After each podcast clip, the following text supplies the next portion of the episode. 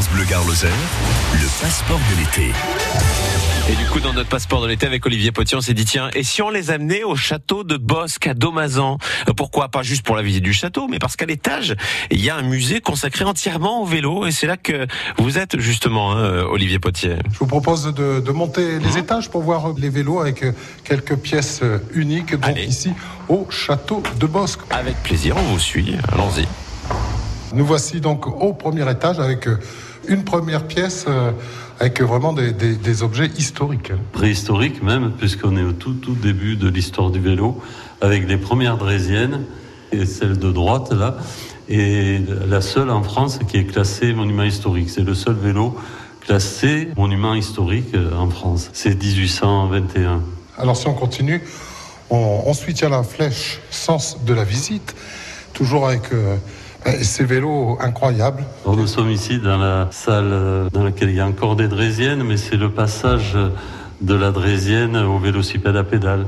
Comme vous voyez, on commence à avoir mis des pédales sur la roue avant permettant de changer de type de machine qui vont s'appeler là vélocipède à pédale et ce à partir de 1866. Et on continue toujours à travers le temps. Oui, alors là, on est devant une pièce exceptionnelle.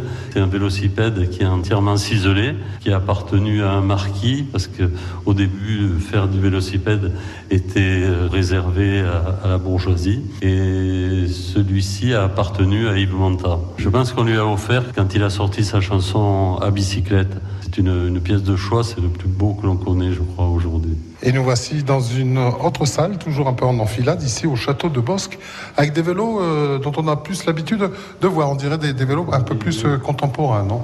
Oui, alors là, nous sommes dans la salle des vélos de course. Et ici, euh, vous avez des machines d'exception qui ont appartenu aussi à des coureurs d'exception. Sous les yeux, vous avez un vélo de Raymond Poulidor de 1963 un vélo d'Anquetil. Ce sont vraiment leurs leur propres vélos avec lesquels ils ont fait le, Tour de France à l'époque. Et au-dessus, il y a une grande photo euh, dédicacée. C'est la photo célèbre des pentes du Puy de Dôme euh, le 12 juillet 1964 où Poulidor a perdu pour quelques secondes le Tour de France. C'est ce qui a permis, entre autres, cette légende de Poulidor euh, éternel second. Et, et la dédicace, c'est de qui? C'est la dédicace de Poulidor quand il est venu ici un jour et qui m'a raconté une, autre histoire.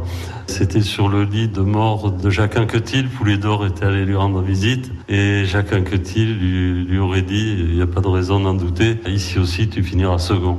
Poulidor donc, est venu ici au musée de Bosque. Oui, il a vu aussi ce, vélo, il a testé vraiment que c'était, c'était le sien. Une des merveilles à découvrir ici au cœur du château de Bosque, ce, musée euh, du vélo et aussi euh, de la moto comme on va découvrir notre prochain rendez-vous de passeport de l'été. Et ce sera demain cette même heure avec vous, Olivier Potier, bien sûr, du côté de Domazan. En attendant, si vous souhaitez vous aussi profiter du Tour des Français, être au plus près quand le peloton va passer euh, sur sur le pont du Gard euh, cet après-midi, ben, sachez que vous pouvez le faire via le train parce que la voiture c'est même trop compliqué aujourd'hui. Mais la gare SNCF de Nîmes a mis en place euh, des trains spéciaux, des TER pour en direction de Remoulins, que vous partiez de Nîmes, de Pont-Saint-Esprit ou encore de Bagnoles, il y a moyen de le faire et pour 2 euros seulement l'aller-retour. C'est un, un